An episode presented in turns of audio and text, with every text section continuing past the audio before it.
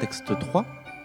La poésie, personne n'en lit, de Marc Guimau, aux éditions La Boucherie littéraire. La poésie, personne n'en lit. Si l'on veut ramener la poésie au grand public, si l'on veut que les gens normaux lisent de la poésie, on devrait vendre la poésie au même prix que les grands parfums, et avec le même marketing, et la même simulation érotique. Pourquoi, vous me direz? Parce que vous savez que tout est une question d'image, et qu'un produit cher est fascinant, même s'il est nul. Elle se vend bien, et même s'il est nul.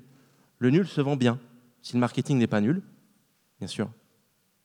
La poésie ne fait pas triper les foules, ne fait, pas enfin, ne fait triper que dans un cercle très restreint, à la limite. Baudelaire peut encore euh, triper n'importe qui. Toutes les classes socio-culturelles confondues. Vieux et jeunes, étudiants et traders, faillots de service, chômeurs et huissiers, casaniers et footballeurs, modernes et pressés, lecteurs ou phobiques. Il n'a jamais autant fait triper durant sa vie. Et j'aimerais savoir s'il serait millionnaire aujourd'hui. Le nombre de ventes des fleurs du mal et le nombre de zéros sur le chèque qu'il ne pourra jamais toucher, on devrait tout reverser aux poètes d'aujourd'hui, pour soulager un peu Pôle emploi et la fonction publique. Est-ce que ce serait assez pour vivre? Pour bannir le rouge des fins de mois? Pour ne pas retourner vivre chez sa mère? Ça, je ne sais pas.